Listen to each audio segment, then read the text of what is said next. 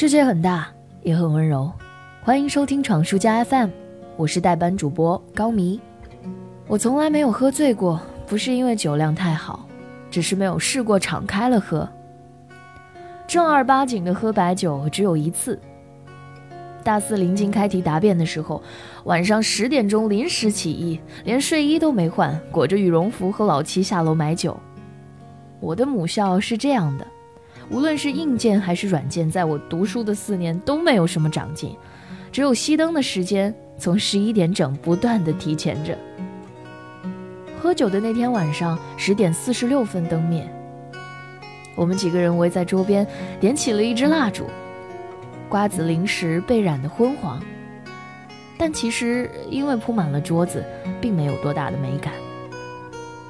我喝了大约不到二两白酒，一罐啤酒。其实很少。那天晚上聊了很多关于未来的话题，彩虹梦也有，俗气屁也有。但不受聊天内容的影响，每个人都是笑着的。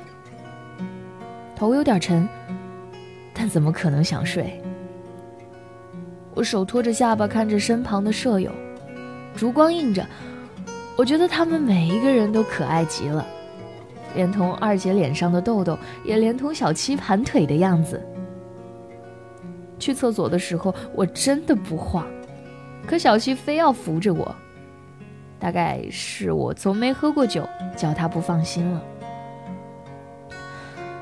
那天晚上，前所未有的，我深刻的体会到微醺是这个世界上多么惬意美好的事情。近期可能是有些压力。居然有想喝点酒的冲动。之前微博上看到说，儿子问爸爸：“爸爸，为什么小孩子不应该喝酒？”爸爸说：“因为小孩子不喝酒也很开心啊。”当时付之一笑，现在似乎理解了一点点为什么这个段子在微博上能火。酒精的力量到底有多大？和朋友聊天的时候，我们曾经得出过结论。人在想让自己醉的时候，会醉得很快，可见大家都有这样的共识，那就是酒精只是暂时的麻痹和逃离。但即便明知如此，这个东西，我们还是依旧深深的被它吸引。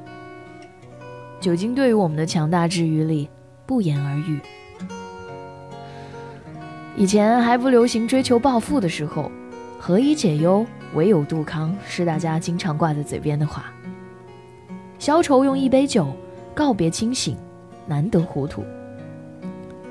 如今口号喊得震天响，可还是有很多人发现暴富太难，不如回过头来还寄希望于杜康。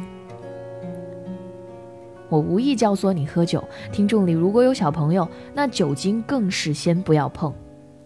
但假如这一年才刚刚开始，就感觉到了巨大的压力，那下班之后约朋友喝杯酒。也是挺好的，不敬朝阳，不敬过往，只敬当下。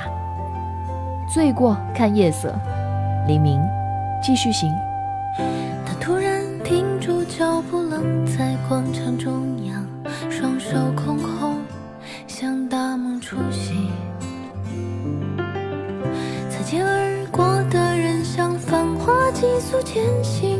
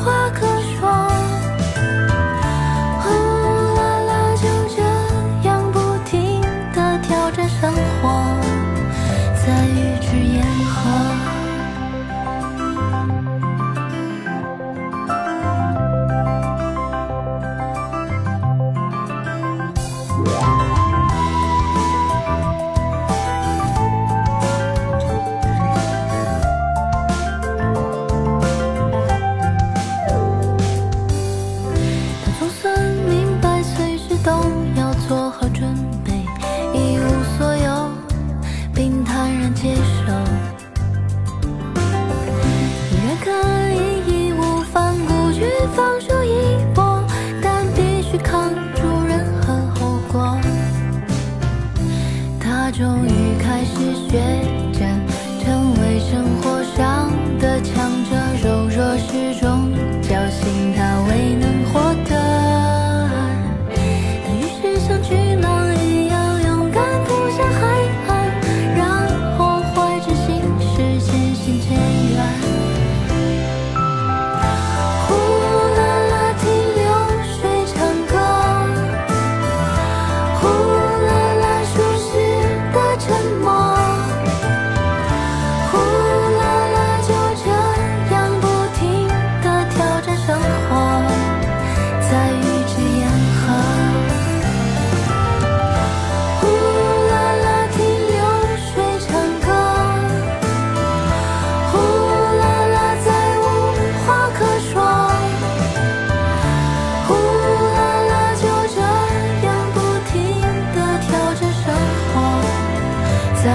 是烟火